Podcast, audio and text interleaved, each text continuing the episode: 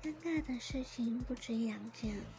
现在看到这题目，回想起来的只有三件。第一件，鼻子过敏时袋子面纸不够用，以前的我会折个几张，不超过五张，非常小，放在书包包包里。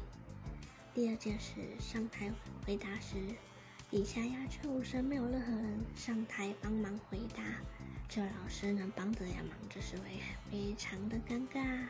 第三。第一次穿学校制服裙子时穿错，原来拉链不是在正中央，而是在侧边，不是在后面哦，前后都不是。还好有坐附近的同学看到，告诉我，下课马上去厕所纠正回来。